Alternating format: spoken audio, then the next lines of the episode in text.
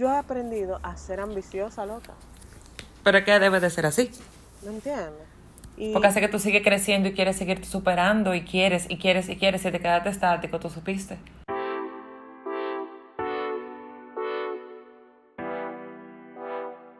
Señores, bienvenidos una semana más a Estoy en Descorche. Estamos felices de estar aquí con ustedes. Raiza, bienvenida a tu casa. Hola, hola, hola. ¿Cómo están? ¿Cómo están? Feliz semana. ¿Qué la que? Nada, de ti, Mayra. Vieja, en medio de un patín, que estoy aquí todavía en el trabajo a esta hora, pero no, no quería dejar de cumplir. Entonces, No, no podíamos. Íbamos Exacto. casi, pero sí, sí, no, hay que cumplir, hay que cumplir. Esto es un compromiso que tenemos eh, ya con nuestra audiencia. Dos o tres gatos que nos oyen. son más, amigas, son más. Son más. sí, sí, estoy siendo muy Tenemos humilde, la estoy listica buena. Estoy siendo humilde, estoy siendo humilde. Pero nada, la cuestión es que, que nada, que gracias a Dios, eh, de alguna forma nuestro, eh, no sé, como que nuestra, nuestra vida ha vuelto como a- a- al, al carril. A lo normal. Exacto, dentro del, dentro de del lo- caos. dentro de la normal. Exacto, dentro del caos, porque imagínate, o sea, hay muchísimas cosas que todavía siguen, ¿verdad? Con la mascarilla, la cosa y eso y tal. Pero nada, hay que trabajar, hay que sobrevivir, entonces la cosa no está para decirle que no a lo piscoteo. Mm, mm, mm, mm, A nada. Exacto, amiga. Entonces nada, estamos en varias cositas, en varios proyectos, eh, gracias a Dios. Eh, ustedes oyen el sonido ambiente porque estoy en medio de la calle. Hoy le toca a Mayra estar en la calle. De tantos episodios que yo grabé en la calle, hoy le toca a Mayra. Exacto, pero eh, las cosas se, se hacen con el corazón, con el, con el mismo amor de siempre. Y Yes. nada, eh, nada, levanto bandera de que no estoy bebiendo porque, ¿verdad? Estoy en la calle, estoy manejando, estoy trabajando y no se bebe cuando uno Ay, ni yo tampoco. Pero sí quiero, eh, tenemos que, o sea, sí quiero recomendar un, un vino que Dale, uno que de yo los voy a recomendar a otro. bueno, pero este es un vino que ya hemos hablado de, ese- de él, pero, pero lo probé el otro día, lo volví a probar porque ya como que uno, ¿verdad? De que uno tiene como el gusto ya de que eh, finolis mi amor, o educado, mi amor, sí, claro, pues ya uno sabe de que, ah, mi amor, este vino está vina- vinagrado. Eso es para cocinar. Exactamente, eso es un vino de mesa. Ya uno puede como decir como esas palabras porque ya como que uno ha... eh, como que ya, claro, claro, amiga, como que uno ha aprendido un poquito. Este podcast es para esto.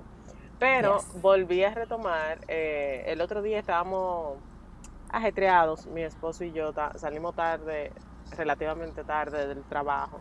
Y hicimos una paradita en el supermercado y compramos un ópera prima. Cabernet Sauvignon, porque esa uva de verdad es como mi uva safe. Y de verdad, no defrauda. ¿Viste qué bueno es? No defrauda, loca. El ópera prima es, Un safe. es un safe y es baratoso. O sea, es cuando uno se quiere dar como un gustico, pero no tiene mucho acá. Yeah. Es un baratoso. Y, y es buenísimo. O sea que. O sea que deberíamos de hacer una listica de los safe, o sea, de, lo- de los vinos que nosotros ya hemos bebido en estos 32 episodios Sí, y loca, que ya sabemos que no fallan. Estaba pensando en hacer un highlight para eso, para las redes Yes. sociales. Y, y para que la gente lo vea y, y que, no sé, y, se anime a comprar. Ayer me preguntó una prima mía, dije, "Ven acá, ¿cuál es el, el vino que Raiza siempre menciona en el podcast? Y yo, "Ah, el Marieta, ese vino. Es que es un escándalo. sí, sí, sí, es un, es un vinazo. Eh, y nada, ¿tú quieres recomendar otro vino? Bueno, yo fue- lo mío fue un gutico heavy, eh, el, un protos. eh, no, sí, eso fue una, eso fue un escándalo, amiga. Eh, blanco, ahora se me olvidó la fruta, eh, me disculpan, pero lo vi que el catador lo puso en especial a 850 pesos y Valderiño yo creo que es. Ahora se me olvidó, no sé, después yo lo digo más para adelante, lo, lo pasamos en las redes. Y cuando fui a buscarlo vino en dónde, porque fue en especial a 850 pesos un Protus. Entonces no encontré ni la sombra. Eh, pero de verdad que ese se puso a mi nivel de Pedro, Proto Marietta y Dark Horse Chardonnay. O sea, ya, ahí está mi lista. Eh, el final de bueno, amiga. Refrescante, no le sentí acidez por parte. Ay, una joya. Una real joya. O sea, que es recomendado. Si encuentran un blanco, eh, protos, eh, váyanse por la segura que sí, que van a... Primero proto y ya con proto los ojos, la gente se le llenan los ojos y no van a pasar vergüenza. Exacto, un, proto es siempre como un, buen regalo. Sí, tú supiste, la gente dice, guay, proto. Exactamente, exacto, como que un regalito heavy. Yes. Entonces, my friend, hablando de regalitos heavy y de y de no sé, de esta semana súper eh, loca. Movida. Sí, de super, una semana súper movida. Eh, ¿Qué vamos a hablar hoy? Amiga, de los miedos. O sea, de.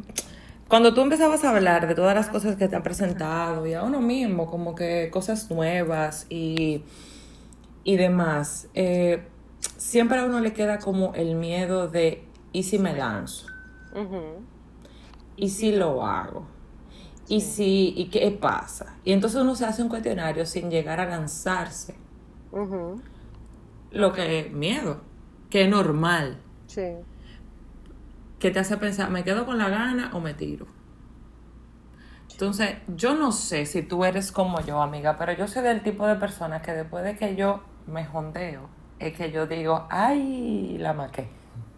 Pero yo tengo que primero como que tirarme para poder después opinar. Eso tanto en lo laboral, en lo personal, en lo amoroso, en, en todas las decisiones que yo creo que yo he tomado en mi vida. No te puedo decir que en todas me he guayado, pero, pero yo, yo soy de arriesgarme. Yo no era tanto de arriesgarme. O sea, yo aprendí a arriesgarme con la vida. No, ¿tú sabes por qué? Porque a mí eso, eso tiene mucho que ver con la educación, por cómo te educan o cómo te, te crían, ¿no? Entonces, de cierta forma, a mí, mi familia siempre fue muy sobreprotectora, tan sobreprotectora que nosotros vivíamos en, en un, eh, bueno, vivíamos en un, en un barrio, no un barrio, sino en, un sector, ¿verdad? En un sector, y mi casa era la que tenía los, eh, como el, el frente más alto en blog, como si fuera una fortaleza. Y casi no nos dejaban salir. Nosotros jugábamos cuando éramos pequeños como entre nosotros, entre los primos, los hermanitos, etcétera. Entonces era como muy sobreprotector. Todo lo nuevo era desconocido. Yo siempre estuve en el mismo colegio desde que yo era chiquita, o sea, desde, desde maternal yo estuve en el mismo colegio hasta que me gradué. O sea, no fue. Serio? Sí, en serio. No fue que, que yo salté de, que de colegio en colegio. Y para mí, yo recuerdo que fue un shock era, era muy emocionante el graduarme y entrar a la universidad a conocer gente, pero también me daba mucho temor, porque yo no sabía qué esperar, no sabía cómo comportarme, conocer nueva gente, eso era extraño para mí. Entonces yo siempre fui como muy, pero era por, por como yo me había criado. Entonces siempre fui temerosa, siempre fui temerosa eh, como los cambios, pero me intrigaban. O sea, para mí... Eh, las cosas nuevas me intrigaban, me daban pero miedo. Pero daba miedo lanzarte. Exacto, me daba miedo, pero me daba curiosidad. Y eso, creo que esa curiosidad eh, también me llevó como a, tomar decisiones certeras eventualmente, porque hay veces que yo, yo decía, bueno, lo peor que me puede pasar es que me digan que no, o, o tal cosa, pero yo siempre con miedo, aún con miedo, yo lo hacía porque siempre fue muy curiosa y me, da, me intrigaba mucho. Por la misma situación de que tal vez yo sentía la necesidad de salir a explorar nuevas cosas a lo que ya yo conocía. Pero, pero me costó, o sea, no es que, que yo, que mi naturaleza es ser lanzada. Todavía hoy, cuando me llegan nuevas cosas, el miedo a la incertidumbre, a lo incierto, a lo que puede pasar, eh, me, me frena muchas veces. Sí, eso suele pasar. Y entonces, ¿qué yo he hecho para eh, liberarme de los miedos? Hago una lista de pros y contras. El pro y contra. Ajá. Yo hago una lista de pros y contras o, o, lo hablo con mi esposo, por ejemplo, lo hablo con Tony, le digo, mi amor, ¿qué tú crees que, lo, que tú crees que puede pasar así? Entonces él tal vez me dice algo positivo y yo le respondo algo negativo, ¿tú entiendes? O sea, es como que, que hacemos esa tareita juntos, eh, aunque yo sea la dueña de mi decisión. Él me dice, cualquier decisión que tú tomes, eh, yo te voy a apoyar. Eh, pero ese ejercicio de hacerlo con alguien, en este caso con mi esposo, me resulta bastante. ¿Y sabes qué? Mis decisiones al final han sido mías, para bien o para mal, como que, nada, loca, yo las asumo, de que no funcionó, bien, ok, aprendí algo, o sea, como la palabra, eh, hay una frase que dice que, que no hay libro tan malo del que tú no aprendas algo. Eso pasa con las experiencias y con la vida. No hay una experiencia tan mala de la cual tú no aprendas algo. Tú sabes que yo siempre he dicho que aunque tú lo consultes con, en tu caso con tu pareja, con un amigo, con quien sea, un hermano, un padre, una madre, al final la decisión es tuya. Porque tú estás escribiendo, yo lo veo como que tú estás escribiendo tu libro, tú estás escribiendo tu propio aprendizaje. Entonces, es muy, eso como lo consejo. Es como cuando tú vas y dices, ay amiga, que tú crees que vuelvo con el ex. Y la amiga te va a decir, vieja, pero ¿cuánta? Tú no estás entendiendo, tú no estás viendo, que no, pero tú eres terca y tú quieres y tú le das y tú estás en eso. Entonces, son tu experiencia, tú, tú, tú, quieres vivirlo tú, tú quieres trayarte tú, ah, Yo creo que hasta el mismo miedo es excitante. Sí. De si, de si lo hago, pero que yo quiero ver qué es lo que va a pasar, qué es lo que, y que no sé qué. Entonces, yo no sé, yo, eh, yo no soy de consulta. Es más, yo te puedo decir un día, ay, mira, que, mira, me está pasando tal y tal vaina, me están ofreciendo esto, ¿qué tú crees? Tú me tu opinión, si tu opinión no es con la mía, a mí no me importa lo que tú me dijiste. Te lo agradezco en el alma lo que me dijiste, porque yo fui que te pedí tu, tu asesoría. Pero ya, amiguita, porque yo me voy a tirar yo. Hay personas que no, hay personas que, por ejemplo, le piden el consejo y tú ves que se quedan en el mismo sitio y tú, tu consejo es muy pro, de que dale, de que tú puedes, de que claro que sí, de que experimenta, de que esta es tu oportunidad, tú no sabes, la oportunidad son calva. Y tú ves que la gente se queda en el mismo lugar. Sí. Y tú dices, gasté mi tiempo. Sí, loca, sí. Eh, y realmente... Hablé de más. no, es que no todo el mundo coge como... Ay, no sé, las, hay, hay un dicho como que dice como, bueno, eh, eh, una vez dijimos que las, espérate, me fue el micrófono, que las, que las, los consejos, eh, como que uno no los da si no se lo piden, ¿entiendes? Entonces yo he aprendido... También he aprendido eso. Yo también he aprendido eso en el camino, pero entiendo que los miedos vienen muy ligados a cómo nos criaron. Si a ti, si tú eres una persona que desde chiquita te decían, cállese la boca, usted no hable, eh, su opinión no cuenta, tú eres un muchacho.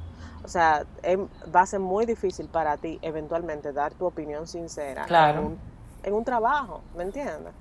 Em, a mí me pasaba eso también y yo tuve que romper con eso.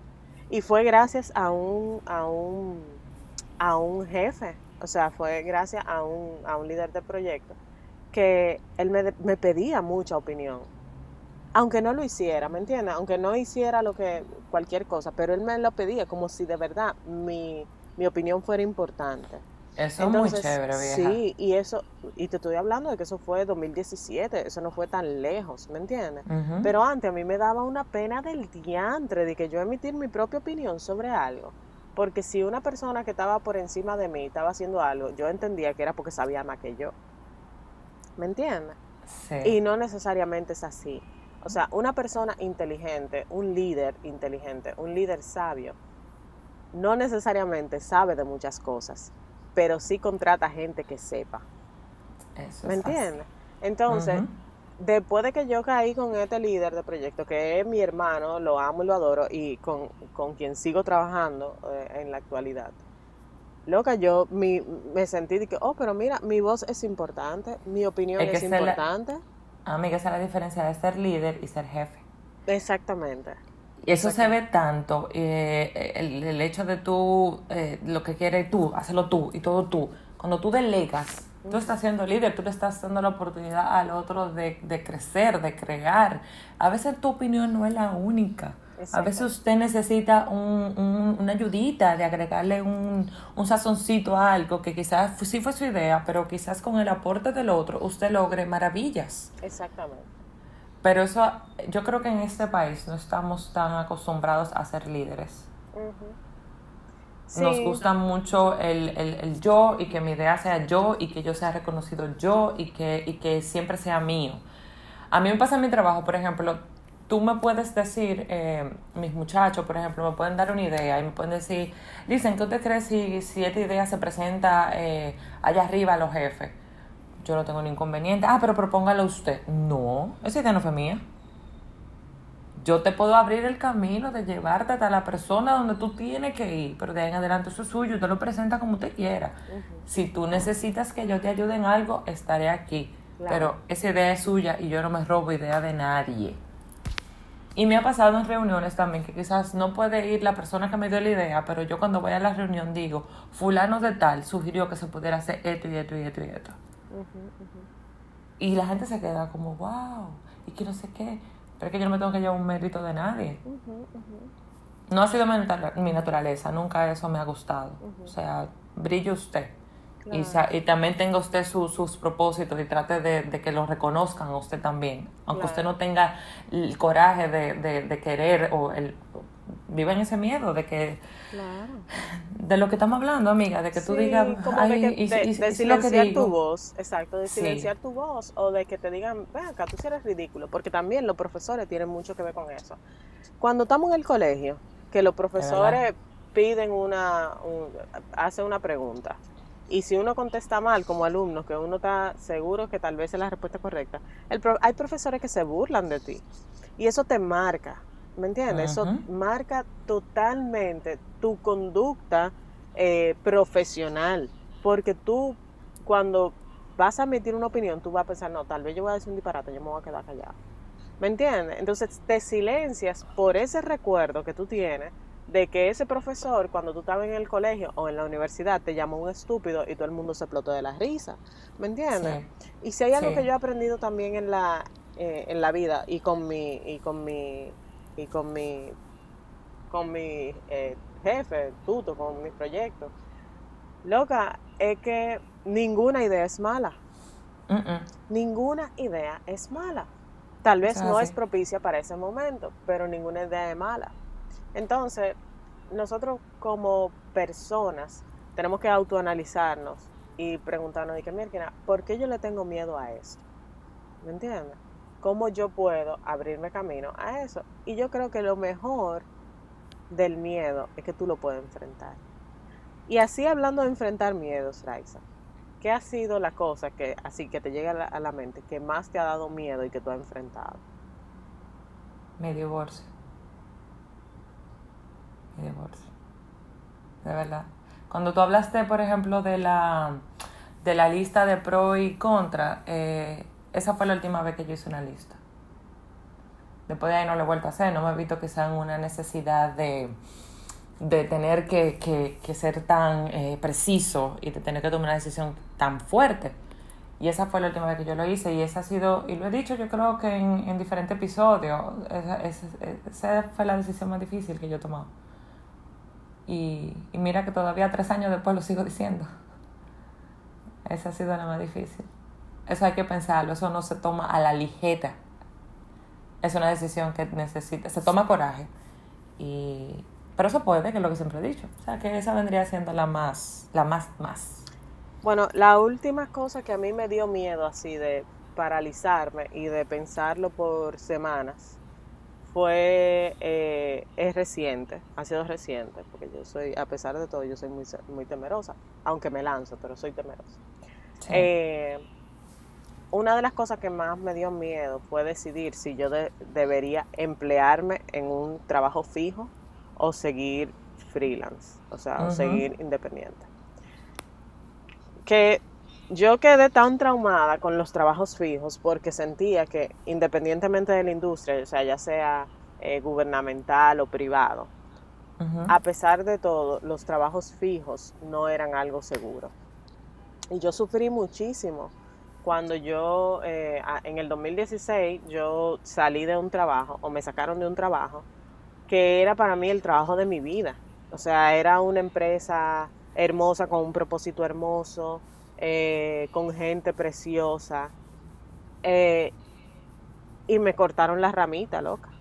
¿Me entiendes? O sea, esa ramita que yo pensaba que estaba segura, que yo podía crecer, que podía escalar en esa empresa, no me cortaron el sueño. Y yo tuve, o sea, duré meses pataleando y, y tratando de buscar la vuelta que yo iba a hacer con mi vida. Y te digo algo, salí a flote. Salí a flote porque no le tuve miedo a reinventarme, a volver a, volver a hacer cosas que tal vez eh, ya yo no hacía, eh, a tal vez variar el área en el que yo me estaba perfilando. Yo estaba más en un área ejecutiva en esa época. Yo volví a un área de trabajo de campo. Entonces, el poderme ajustar o adaptar a los tiempos, de cierta forma, me dio eh, impulso. Sí. ¿Me entiendes? Y aunque eran trabajos que eran, o sea, era, era por proyectos, o sea, no eran constantes, eh, me llenaban de satisfacción, porque primero no era lo mismo siempre, yo cada vez aprendía cosas nuevas y segundo, eran bien remunerados. O sea, yo ganaba por un proyecto lo mismo que yo ganaba tal vez siendo ejecutiva o gerente de una empresa. Wow. Ok, entonces eran bien remunerados, no eran constantes, pero me daban el valor. ¿Me entiendes? Me daban, me daban valor. Y, y a pesar, y entonces, encima de eso, me hacían sentir valorada. ¿Me entiendes? Qué mejor que eso. Claro, y eso me dio fuerzas. Entonces, una de las cosas que yo eh, sopesé en este, eh, para tomar esta decisión de si me empleaba fijo, fue que, ok, yo me voy a emplear fijo, pero eso no significa que yo voy a dejar atrás los trabajos. Yo tengo que buscarle la vuelta para seguir haciendo lo que yo amo.